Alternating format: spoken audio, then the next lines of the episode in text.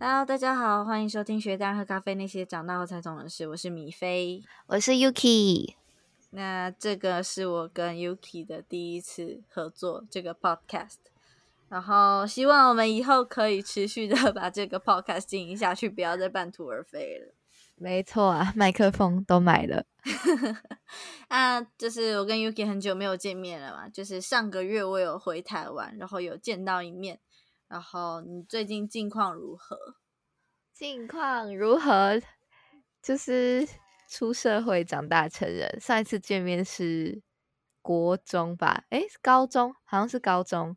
对，呃，不对，是是是我国中毕业准备要去大，就是大陆的时候，我们最后一次见面是那个时候。对啊，其实相差很久诶，这几年的时间，你看高中又大学又出社会，其实已经相差很多，都不知道怎么该跟你说近况。那反正就是呃，最近呃，你有在看 Netflix 吗？比较少。我最近看 Netflix 之后，呃，发现最近上新了很多关于邪教、感情勒索、感情诈骗、金钱诈骗之类的很多纪录片。然后我比较比较在意的部分是那种就是感情勒索跟就是呃感情诈骗这一类的东西。然后今天想跟你聊一聊关于就是我们从小到大的恋爱观跟就是。呃，我们看关于恋爱、爱情这件事的看法有没有什么变化？这样子有哦，变化很大呢。我觉得我在看，呃，我有看到其中一部，我有点忘记名字了。反正它大概是呃一个美国很有名的一个素食餐厅，然后它的经呃算经理还是创办人，我不太，我有点忘记他的职位。反正就是一个女生，然后。她本来是一个很成功的人，可是她后面跟一个人结婚，然后那个人就一直跟她说，就是呃，我我曾经是军人啊，然后就有一点魔幻，就说你要给我钱证明，你要就是怎么说证向我证明一些东西，然后就是你要给我钱，那这个钱早晚会回到你身上，就只是还没，你只要证明一个东西。然后到最后，这个女生好像是呃投了一百五十万美金，甚至更多给这个男生。然后，anyway，两个人到最后被抓，然后被判刑。然后我就觉得说，就是其实这个女生就真的这么相信这些说辞吗？到底为什么？就是呃，身边的人都有感觉出不对劲，那为什么他还是这么执着于这件事？哦，这个我有听那个吴淡如，他之前的 podcast 有讲到这件事。你知道朱慕言是谁吗？朱慕言就是那个跆拳道国手嘛。然后就有人去追踪他后面的生活，好像哎，虽然看似不一样，但他们其实同样本质的一件事情。就你看，像像一个女生，她如果很专注事业。那她就是可能生活都是那些，没有人教她要怎么辨认人，她就是只会这个。那跆拳道国手他们的训练生活也是很枯燥的，就是一直训练，一直训练，然后有一天终于拿金牌这样子。然后说全世界都知道他很有钱，然后他的亲戚就各种来找他借钱或干嘛的。这种时候，如果你不懂一些社会历练或人情世故，是很容易在一夕之间没有的。就是你会赚钱，不代表你会看人，或者是我觉得有时候感情这种东西也是要修炼，就是如何不要把自己全部投进去。我反而觉得算哦，，Tinder 大大骗局啊什么的，不是也都哦，我有看，我有看。类似这种，你不觉得这些跟就是邪教有一种异曲同工之妙吗？就是你其实好像发现他有一点问题，可是你又同时就是深信不疑。就是像男，就是呃听着骗局的话，你因为很爱这个人，所以你无条件相信他，你相信他所编织的谎言。我就觉得，嗯，我们生活中是不是也有遇过类似这种事？只是我们没有。那么夸张被骗几百万之类这种的，就是这是不是也跟就是一些我们就是跟恋爱观有有任何关联？就是他有抓住你的弱点，啊，人会有嗯弱点，都是有心里有需求啊。比如说，像有一些如果年轻女生她谈了多一点次恋爱，年轻的，然后有学到一些养分的话，还没有那么容易被骗。不不觉得每次那种新闻上看到那什么退休金被骗走，都是那种阿嬷吗？或者是阿姨，就是他们就尊就他们老公也不会跟他们说甜言蜜语，他们没有接受过这种新时代渣男的沐浴过。对，如果有些年轻一点，早一点被骗过炮，就会觉得干就早一一早就被识别出来。所以有时候你被骗的早，到底是福还是祸？可是，可是我觉得还有一种就是，你会觉得你已经都付出这些东西了，就是你现在离开，你就什么都拿不回来。就像呃，里面会被诈骗这么，就是我刚刚讲那个例子，就那个女生，她到后面她已经发现有问题，可是她又离不开，因为她那个时候已经投了几十万美金进去了，她觉得她这个时候如果离开，就什么都拿不回来，所以她宁可再相信那一点点希望，就是那个男生有可能会把钱还给她。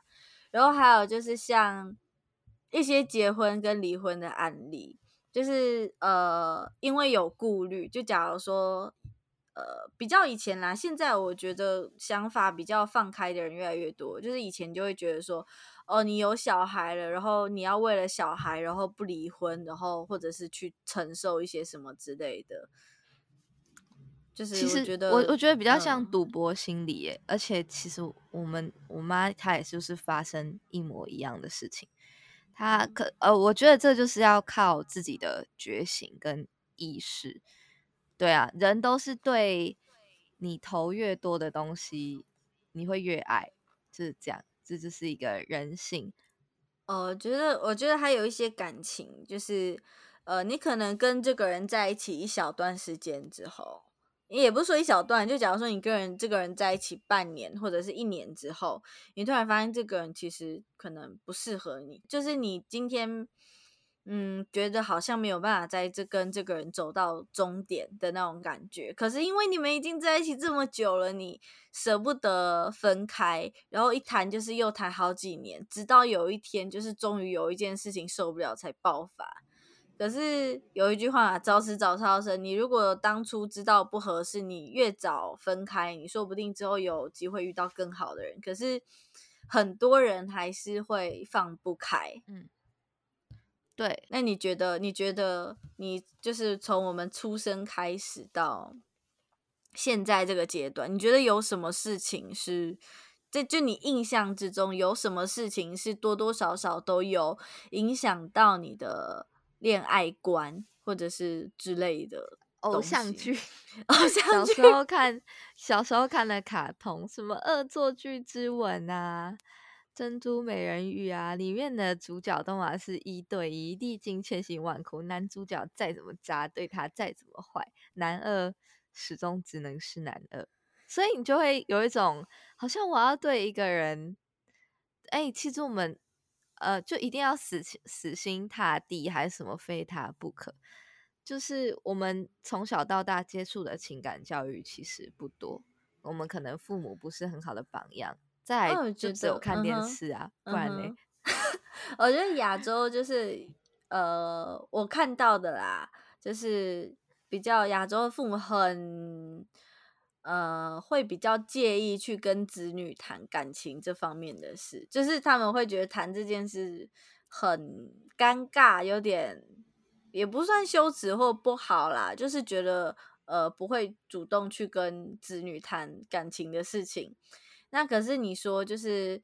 呃，我们去学校是为了学东西。那现在我们有学到性教育，我们有学到健康教育，可是没有人告诉我们感情该怎么谈啊。没错，这个东西是没有人在教的。那你你就是父母给我们对于我们的恋爱的最多的见解，就是你不适合他，分手啦。就是你们分手，赶快分手。就是你早恋的时候，通常长辈就会直接说啊，你们两个给我分手，都是命令要不然就。唱衰你啊！哎，你这一定交往不过一年啦，还是怎么样？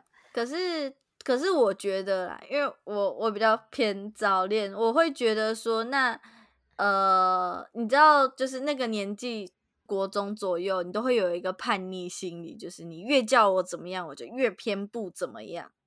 一方面是被激啦，第二方面是你也不知道什么叫做喜欢，什么叫做爱。你现在你有谈一个很爱你的男朋友或者很爱你的女朋友，你再回去倒退回去看，你就会觉得就会感觉像加加酒。对对对对对。可是我觉得那个也是一个学习的方式，就只是不是很被认同，因为很容易搞出一些命案。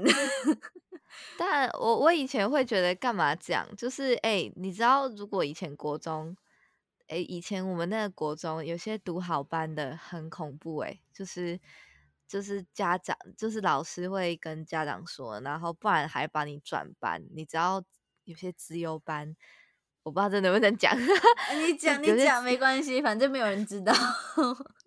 我有听过很多故事，就是什么自由班，然后因为偷谈恋爱干嘛的，人家他们其实也还没有搞出什么，他就是强制把他转班呢，就是到这种程度。嗯，可是可是你现在回去看那个时候，你会知道说这个时期谈恋爱确实不是一件好事。就是不是一件值得推上说哦，国中就应该谈恋爱。通常现在大部分人做的是你认真读书，读到大学，大学的时候再去谈恋爱。可是，呃，这个时候的话先不讲。那可是你在自己去遇到，假如说你自己的小孩，或者是你朋友的小孩，国中谈恋爱了，你会怎么去跟他说？你会鼓励他吗？也鼓励他也不对啊，因为你自己知道这其实是不是一件好事啊？没有，没有，没有，就是。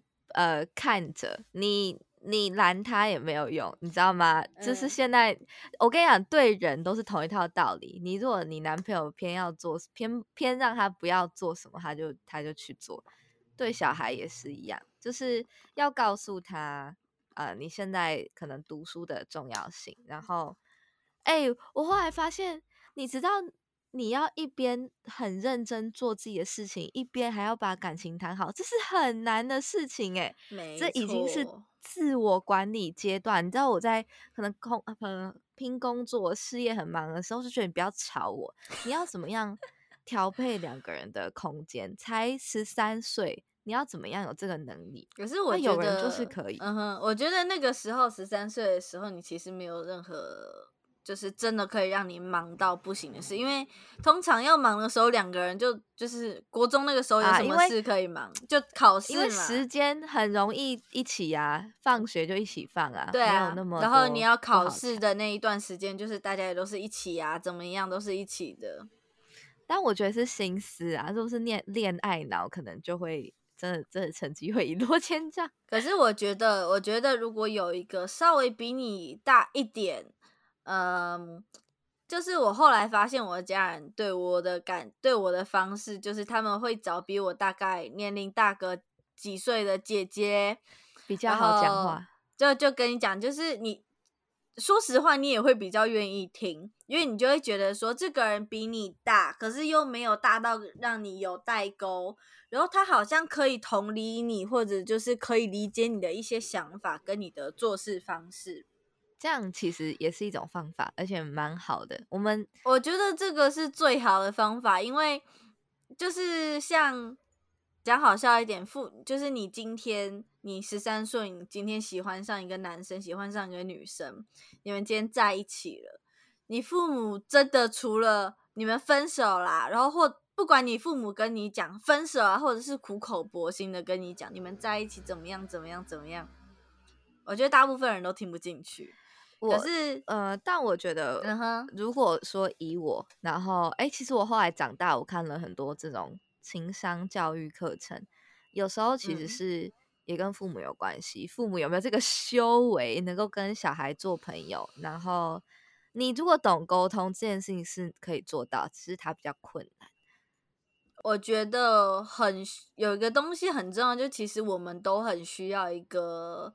能跟我们做朋友的大人，就是像姐姐，嗯哼，就是像呃，我跟我妈在大陆住的时候，比较呃关系比较紧绷。然后那时候我妈的一个朋友，她就是嗯，她比较呃怎么讲，比较能跟小孩打成一片，比较能去讲一些很呃感情啊什么的，你都会完全没有芥蒂的，愿意一直去跟他分享，跟他讲。那他不会跟你说这个不行，这个不好，他会给你一个建议。可是他的建议你就是自然而然你就可以吸收进去。可是如果今天换一个角色，就假如说把它换成我妈的话，我觉得我我会很暴气、很生气，我不会愿意听。所以我觉得要有一个能当朋友的大人是很重要，有助于你谈恋爱。其实，哎，你知道现在啊，我后来在。台北的补习班打工还是什么的，很多这种，譬如说他在这个补习班毕业，他回来当工读生嘛。很多补习班他不只教数学、英文，他还很多都要顺带连带关心他的感情生活。就是这个小朋友，他到哎他哎那个，我都觉得哇，他们怎么这样子跟青少年相处？等于说有点像第二个。监管的地方，但因为里面都是哥哥姐姐嘛，又比较年轻，然后一个学生走进来，哎，那你昨天去约会怎么样啊？什么什么的，然后他很生气哦，那你就要想为什么他会生气呀？还会有一种辅导功能嘞。而且我真的有一个同学，他就是因为在补习班做这个，然后他读的科系也是这种人际传播沟通的，然后他老板就非常喜欢他，所以说，然后那个补习班生意也很好。现现在有一部分是由补习班承担，但但我觉得北部跟这个这个乡下地方还是不一样，就是北部那种非常早熟的事情会很早出现，就是他们的事情或他们会讲话，就是跌破我眼镜的那种。可是嗯，可是我觉得，我觉得就是就是你应该有看过类似的东西啊，就是连幼稚园小孩都开始交男女朋友这件事，到底为什么？我觉得那个比。那个比较像是我我知道是更像你很好，我知道像更像办家家酒这种感觉。可是就像我们自己小时候的时候，也好像也不会到说我跟你从此就是男女朋友之类这样的。我可能看个性吧，有人比较外放，我我幼稚园就已经有啦。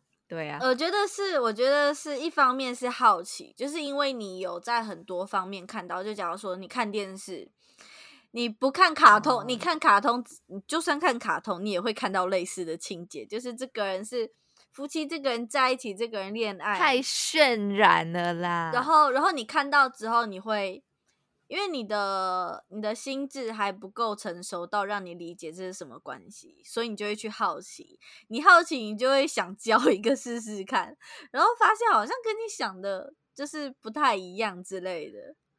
就是啊，感觉好懵懂，没有讲讲，但是但是讲讲难听一点，如果你今天看的东西是嗯接男女朋友在一起就是要接吻，就是要做一些什么事情，你不觉得真的会有人去做吗？好像是哎，但呃，但我觉得这个其实你知道，古代人十三岁就结婚，我知道我知道，可是我还是觉得不可思议。我觉得其实还蛮正常发挥，有一点，因为现在人，现在人就是因为那个啊，就是教育嘛，还有就是可能会延后这个成家的时间。那我们父母那辈可能二十几岁就结婚，阿妈可能是更早十几岁或干嘛，所以其实人人从这个你我们现在看叫青少年，从以前这早就应该你已经生三个小孩了，确实，对这。其实它才是正常的，是这个社会把它定义为，因为我们现在需要很长的人类培养过程，他才会觉得好像现在不能做这件事。那为你觉得为就是把成年这个定义定义在十八或二十岁这件事情，你觉得理由是什么？是呃。我我听到比较多的想讲法，就是你到十八岁成年了，代表你的全身的发育都已经够成熟，可以去接受一些事；还是到十八岁到二十岁，你的心智都成熟了？你觉得是哪一个？没有，不可能，不可能这么这么这么 这么直白的。十八岁，十八岁很懵哎，十八岁就是一个单单哦，可能要看生长环境啊，有些人。哎，有些可能比较，我们这样称呼他好吗？八加九 之类的，他们接触社会很早啊。你哎，他们好了，虽然他们在该学习的年纪跑去接触社会，但也是接触社会的一种。他们有可能会比我们更知道一些人情世故或社会规则，整体可能会成熟一点。可是那真的是成熟吗？也不一定。我觉得成熟是要可以为自己负责任，然后真的知道这个东西是什么。嗯，对。但我们，我们，我觉得其实不是年龄的问题，是在十八岁以前，我们接受到这些东西的思考，嗯，或者是哎，告诉你什么是婚姻啊，什么是爱情，这个没有很多。其实教了，是教了就会，或者是你要让他体验过或通一场。觉得其实前面这几十年都还是升学为重，可是。呃，我印象很记蛮清楚的，就是以前亲戚的小孩问他妈说：“啊，我学这些东西到底要干嘛？”你就会觉得我好像在求学时期，尤其是小时候，也有问过类似的问题。我现在学这些东西到底有什么用？呃，你国语，你你你写作文，你写作文，对你可能以后你做形象，你做写企划案可能有用。你学数学，其实基本你在社会用到加减乘除，其实就很够，很够你用了。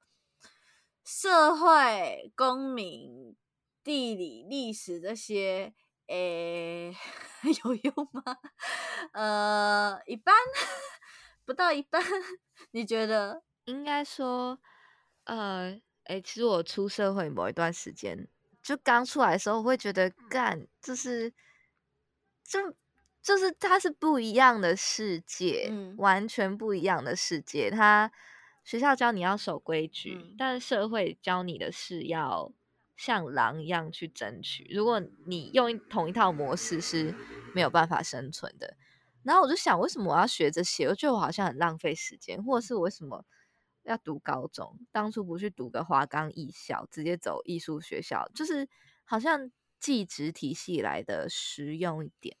但后来在网上，就是我发现我会遇到有一些要自我进修或学习的时候，我发现前面的这些基础会还蛮重要。我觉得那就是通识教育啊，嗯哼，就是你会，我跟你讲，你如果直接工作，工作是一件很细节化的东西。就是假如说你在这个岗位，你做业务就做业务，你做助理就做助理，这个岗位你只需要。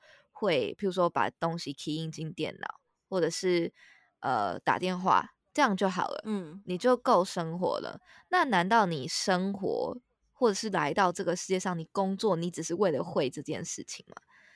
对，但工作它就是只会这样去工，它不会给你任何呃更多的可以滋养你的，它也不会告诉你世界是什么样子。那如果你以前国中没有接受过基本教育，人家在跟你说什么法拉第定律，还是什么什么那个什么地心引力，你就觉得它在攻三小，对，然后你也不会知道啊，原来南极、北极啊，啊，地球有磁场啊，或者是哎，中国有万里长城啊，中国大概分呃上面有几条河，下面有几条，你会有一个大概大概的概念。对，因为这些东西都是你去工作不会有人告诉你，但他会帮你建立一个世界的基本地图，所以我觉得基本教育还是有它存在的理由啊。嗯哼，也是我这样，我就是突然突然想到的啦，就是工作这件事情，它最基本的性质，只好像只是单纯为了让呃。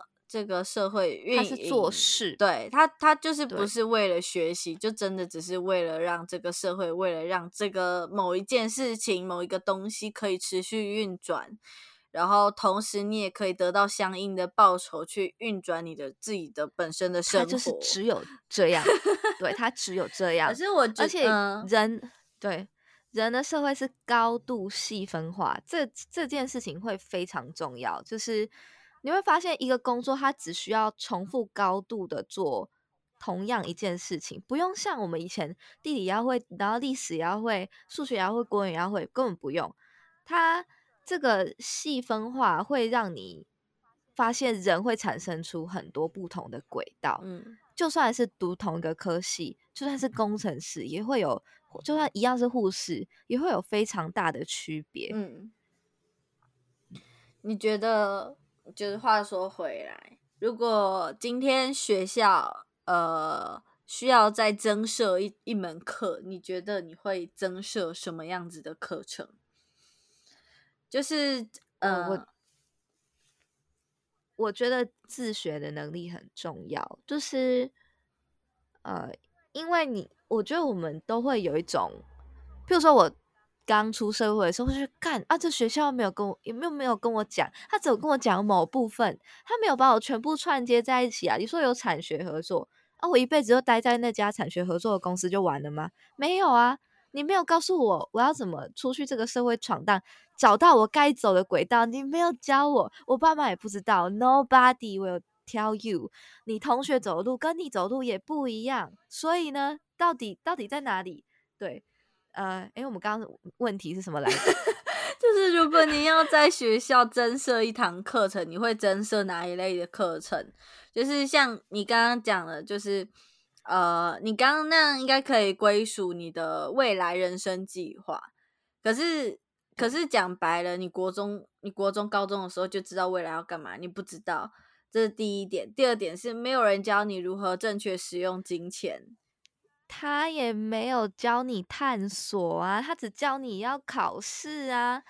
我都觉得有一些不走正常常规教育的小孩，他如果十七岁，我女儿就跟我说，他以后要当滑雪教练，好，我就带你去练滑雪。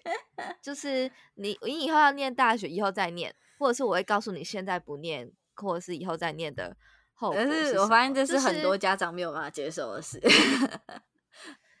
你啊，就是你的脑袋要打开啊，因为他们会觉得就是这个没屁用啊，就是他怕你吃不了饭啊。其实你能够养活自己，这个都没有办法。可是你知道，所有技职做到最顶尖的人，他们的收入都是比一般这种大学生出来还要更高。我觉得还有一，如果你要选，还有一点就是，如果你因为我跟你的年龄层相仿。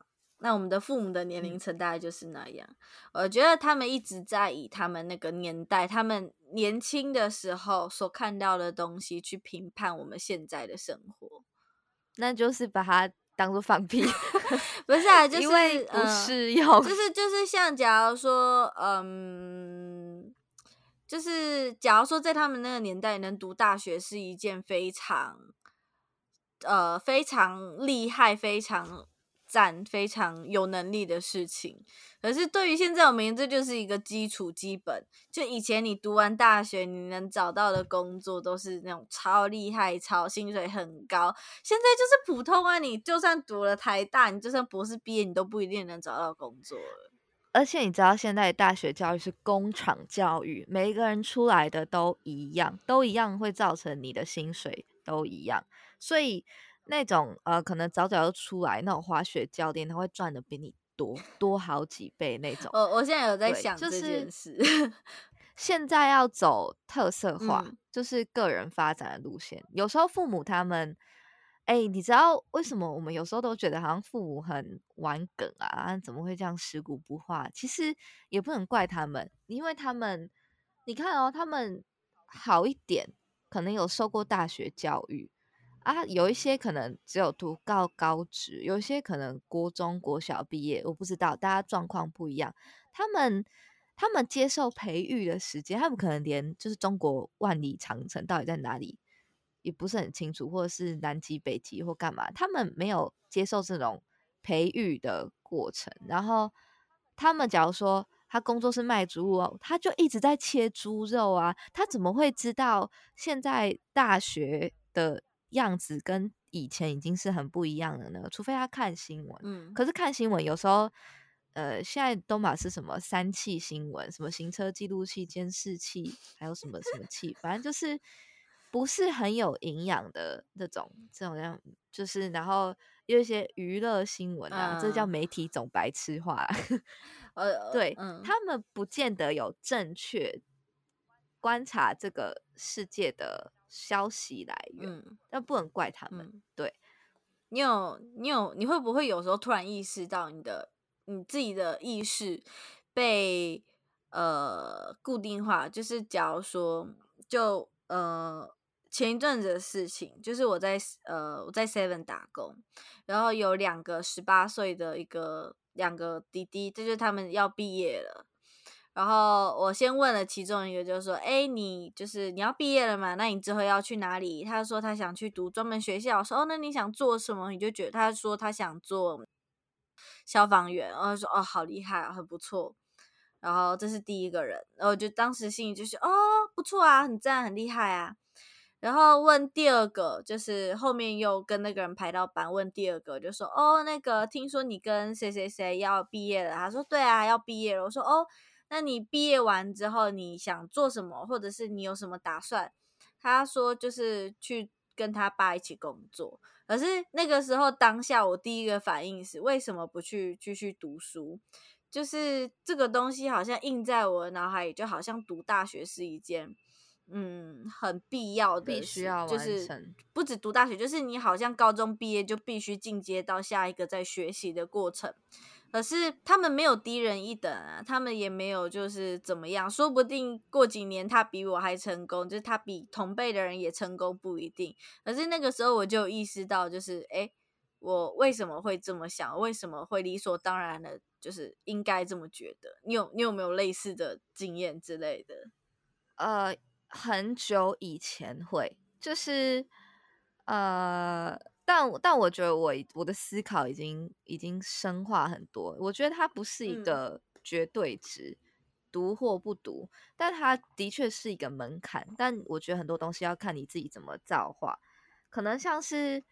啊，假如说我家在乡下，然后我读的大学在台北，那有来台北念书跟留在乡下，或是没有继续往上进修的人，其实人生就会有一点差别了。就是呃，可能我来台北啊，我会认识呃台北的这种媒体类的教授或干嘛，所以他们会给我看到一个世界，或是上课的时候他们会。